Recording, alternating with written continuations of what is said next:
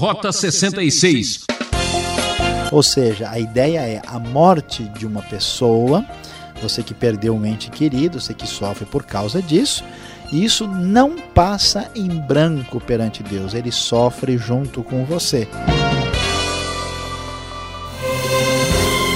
É, você já sabe, ouvinte, aqui é Beltrão trazendo mais um programa Rota 66 que está emocionante com a série Salmos.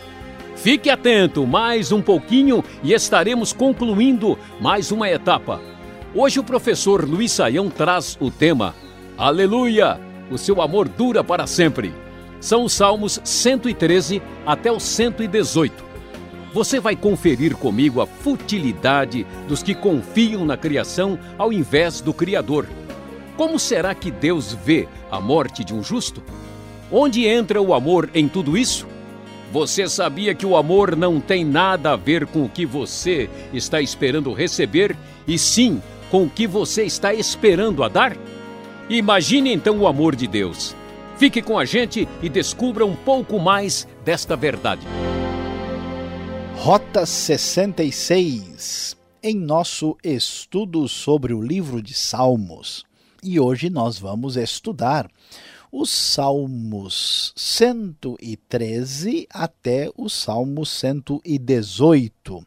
Vamos passar pelo Halel egípcio, como é chamado, esse conjunto de salmos que glorificam e louvam ao Senhor. O tema do nosso estudo será Aleluia! O seu amor dura para sempre.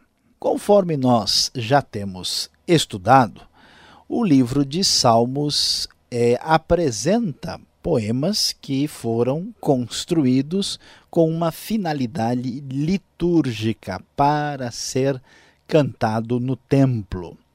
E este conjunto de salmos, do 113 ao 118, salmos marcados pela palavra aleluia, estes salmos são conhecidos como o Halel egípcio, principalmente porque o salmo 114 ah, fala diretamente da experiência de Israel saindo do Egito. A palavra Halel que vem do verbo halal, significa louvor. Então nós temos um grupo, um conjunto de salmos de louvor a Deus e que são cantados, no caso desses salmos, eles têm uma conexão direta com a Páscoa, uma ligação com a época da Páscoa. E, inclusive, os uh, dois primeiros salmos, 113 e 114, geralmente é, são cantados no contexto judaico antes da refeição, e os quatro finais, dos 115 ao 118, ah, são cantados posteriormente. Estes salmos, então, são famosos liturgicamente e apresentam esta glorificação ah, dedicada a Deus. O Salmo 113 diz: Aleluia, louvem os servos do Senhor, louvem o nome do Senhor. E assim, o salmo prossegue convocando a todos que louvem a Deus, porque Deus não pode ser equiparado a ninguém. Mas por que Deus deve ser louvado conforme o salmista nos sugere e nos convoca? Porque Deus se inclina para contemplar o que acontece nos céus e na terra, conforme o texto da NVI no verso 6. Ele levanta do pó o necessitado e ergue do lixo o pobre, para fazê-lo sentar-se com o príncipe com os príncipes do seu povo e dá um lar a estéril e dela faz uma feliz mãe de filhos. Deus que dá atenção aos desamparados é o Deus que merece louvor. Conforme observamos, ah, o Salmo 114 tem uma proeminência nesse conjunto de salmos, porque ele é o que faz a referência direta à saída do Egito e, portanto, pertinente de maneira absoluta à questão da época da Páscoa. Então o texto nos diz: quando Israel saiu do Egito e a casa de Jacó saiu do meio de um povo de língua estrangeira, Judá tornou-se o santuário de Deus, Israel o seu domínio. E assim se louva a Deus, se glorifica a Deus, mostrando o seu poder de maneira poética. Os próximos versículos dizem: O mar olhou e fugiu, o Jordão retrocedeu, os montes saltaram como carneiros, as colinas como cordeiros. Por que fugir, ó mar? Diz o verso 5. E você, Jordão, por que retroceder? Os montes saltam como carneiros, também retrocedendo no verso 6 e as colinas como cordeiros, mostrando o poder do Deus que deve ser louvado. Se Deus é tão glorioso, se Deus merece o nosso aleluia e ele é tão bondoso e poderoso, vem então a grande questão: como podem muitas nações e até mesmo algumas pessoas ligadas ao povo da aliança adorar um Deus que não é verdadeiro. Por isso, Salmo 115, que apresenta glória e louvor a Deus, é um salmo que faz a crítica da idolatria. Porque perguntam as nações, diz o verso 2, onde está o Deus deles? O nosso Deus está nos céus e pode fazer tudo o que lhe agrada. Diferentemente do Deus verdadeiro, como são os deuses das nações. Versículo 4, conforme a NVI, começa a mostrar a crítica à idolatria. Os ídolos deles de prata e ouro são feitos por mãos humanas. Têm boca, mas não podem falar. Olhos, mas não podem ver. Têm ouvidos, mas não podem ouvir. Nariz, mas não podem sentir cheiro. Têm mãos, mas nada podem apalpar pés, mas não andam, não emitem som com a garganta, ou seja, não faz sentido pedir ajuda a um ídolo que nada pode fazer nem em favor de si mesmo. E é surpreendente a crítica do Salmo 115 que diz: tornem-se como eles aqueles que os fazem, todos os que neles confiam.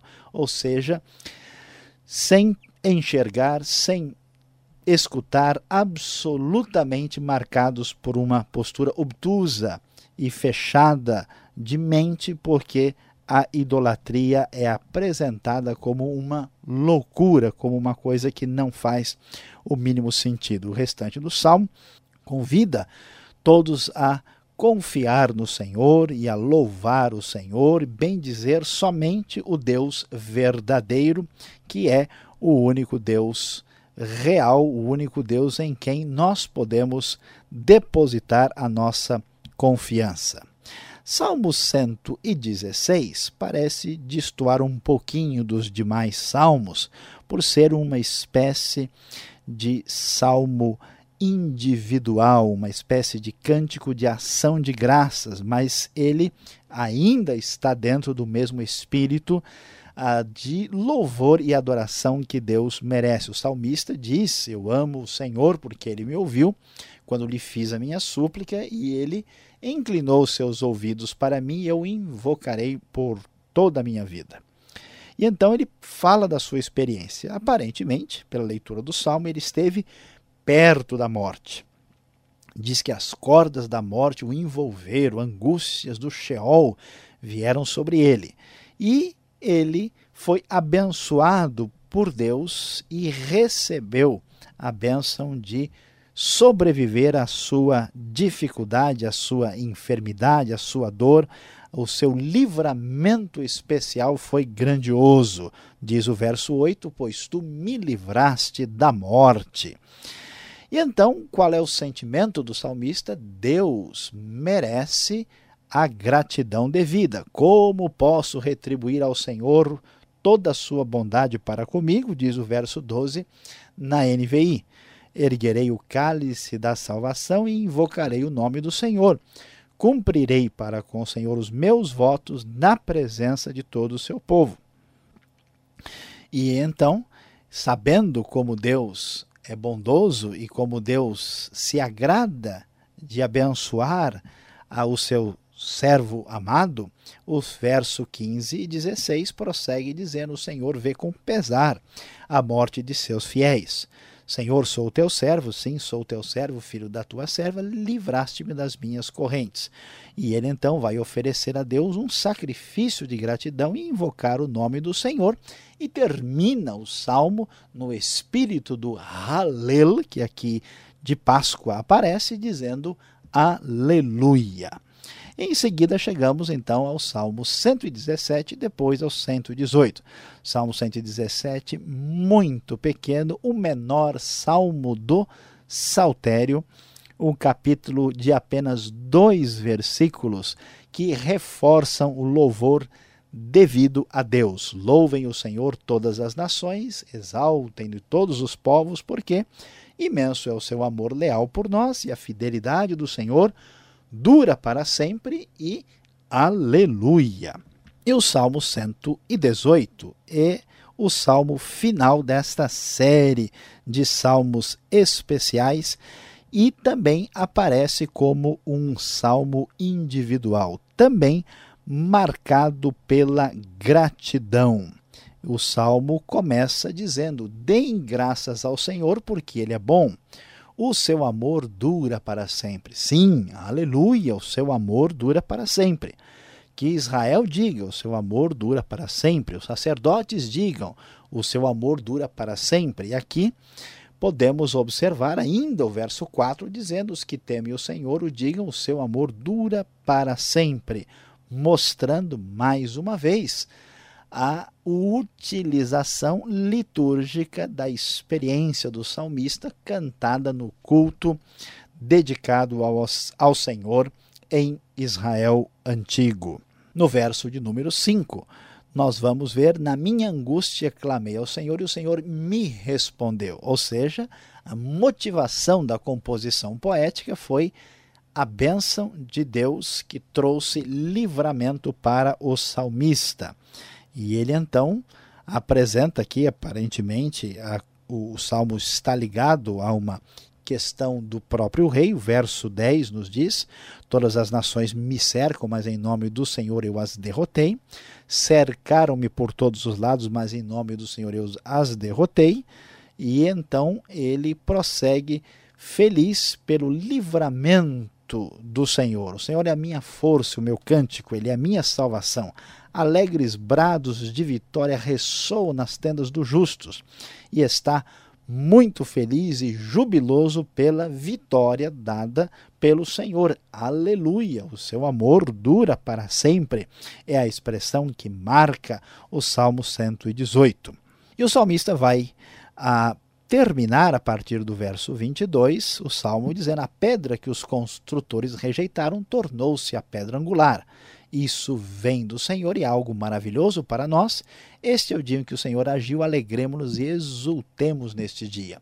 Esse texto, citado do Novo Testamento com referência à pessoa de Jesus, aqui se aplica inicialmente a Israel, que se tornou uma pedra angular, apesar de ser desprezada pelas nações pagãs.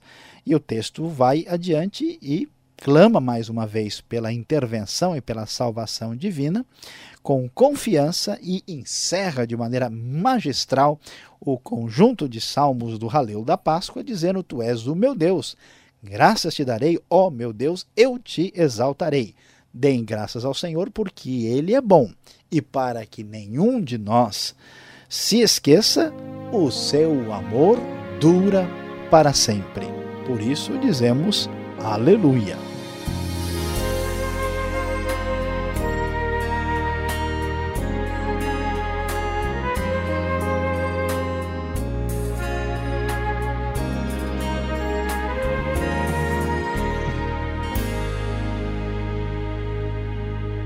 Esse é o programa Rota 66, o caminho para entender o ensino teológico dos 66 livros da Bíblia.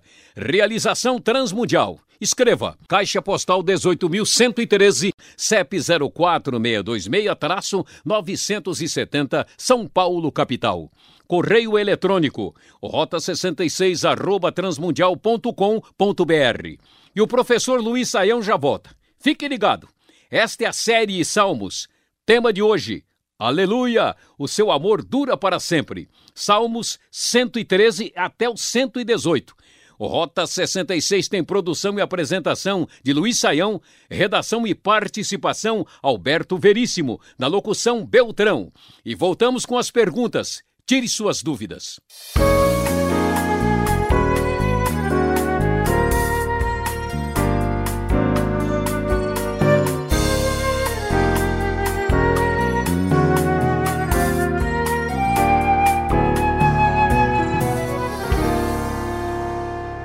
Aleluia, chegou a vez das perguntas aqui no programa Rota 66.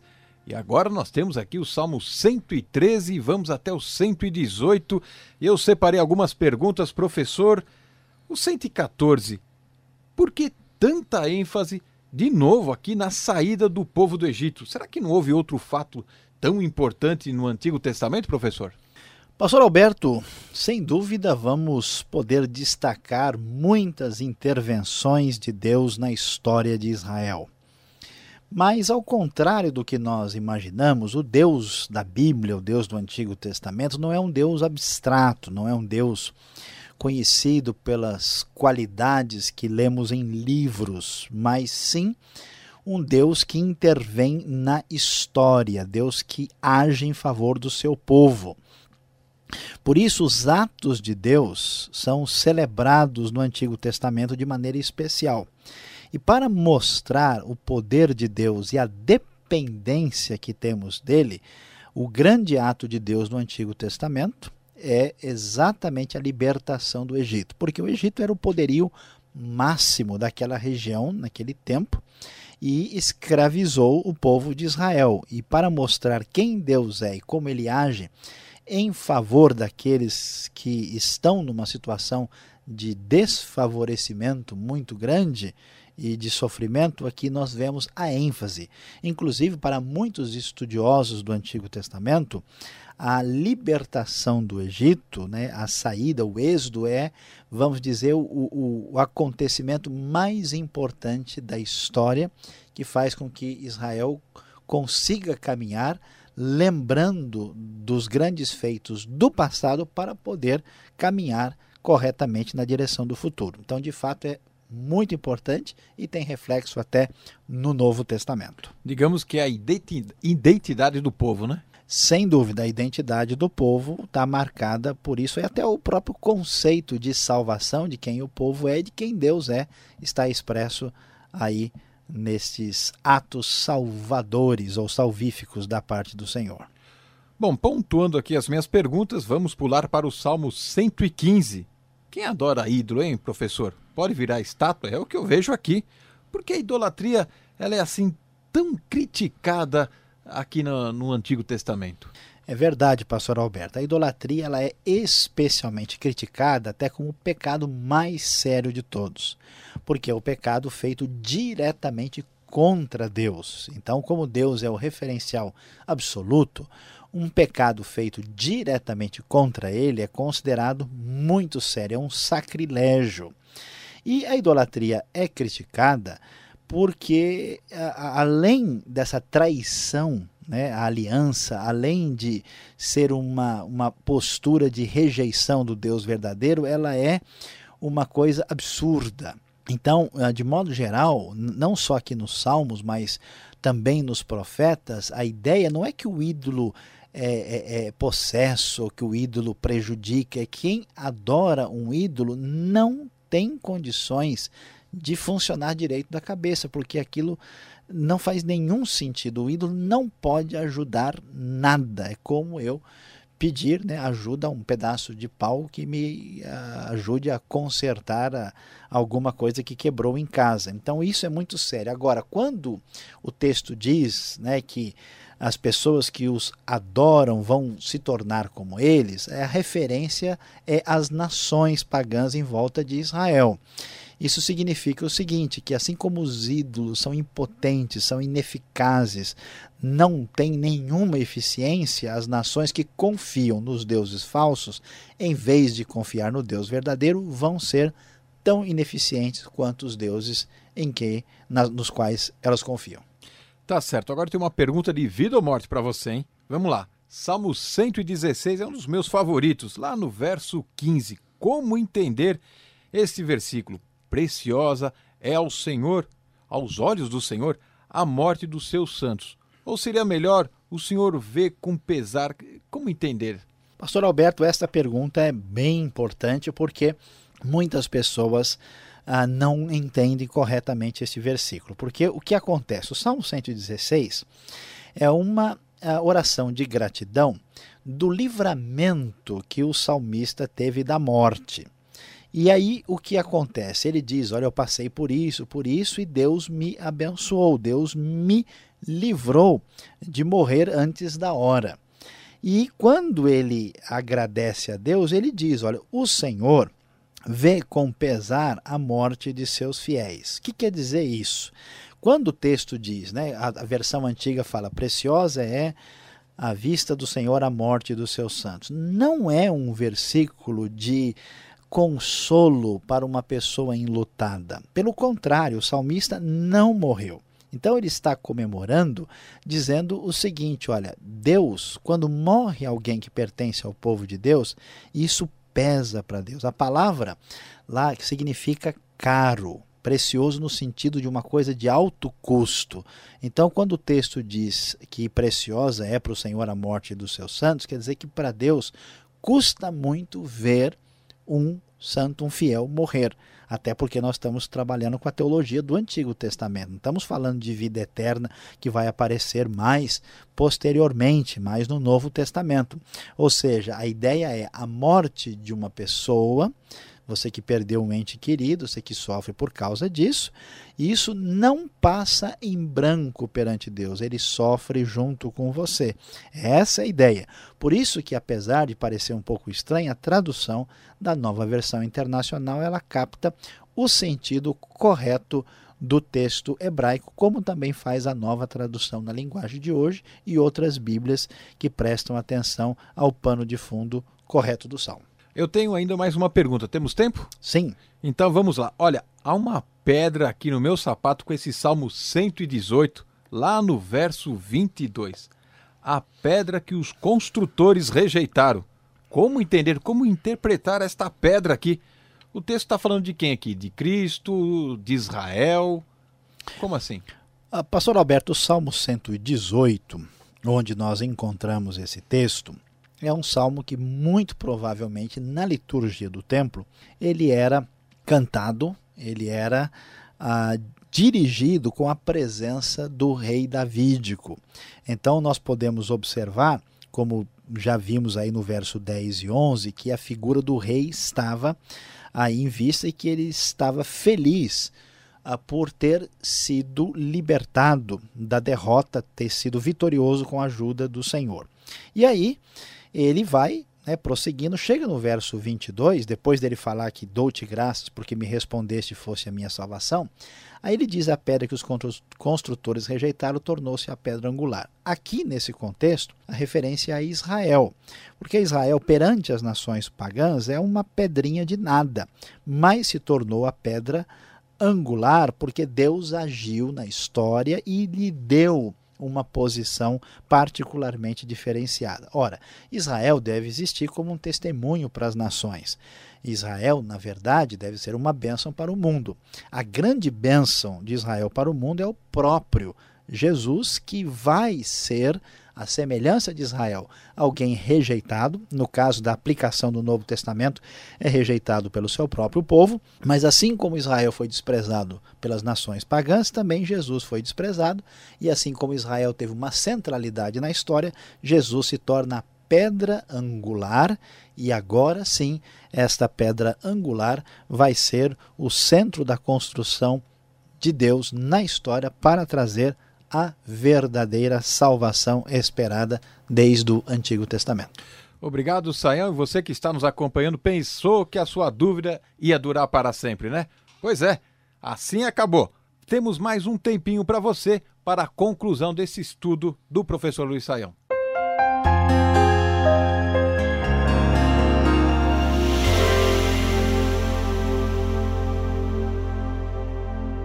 Hoje no Rota 66 você acompanhou conosco os Salmos de 113 a 118, quando falamos sobre Aleluia, o seu amor dura para sempre. Como pudemos ver, estes salmos se tornaram salmos de celebração, marcados por uma liturgia otimista de louvor e gratidão a Deus. Eles marcam até hoje a comemoração de Páscoa, das Páscoas judaicas que lembram a libertação que Deus fez. E aqui nós vamos tirar a grande lição para a nossa vida. Há uma grande importância na celebração comunitária. Você crê em Deus, você gosta da Bíblia, você ouve o Rota 66, mas lembre-se, é preciso estar junto com o povo de Deus e celebrar o Deus maravilhoso e extraordinário que temos. Não se esqueça disso. Ah, chegamos ao final de mais um programa Rota 66, que volta com mais um estudo da série Salmos, nesta sintonia e horário. E visite o site transmundial.com.br para conhecer mais esse ministério. E fique na paz do Senhor e até o próximo programa Rota 66. Aquele abraço.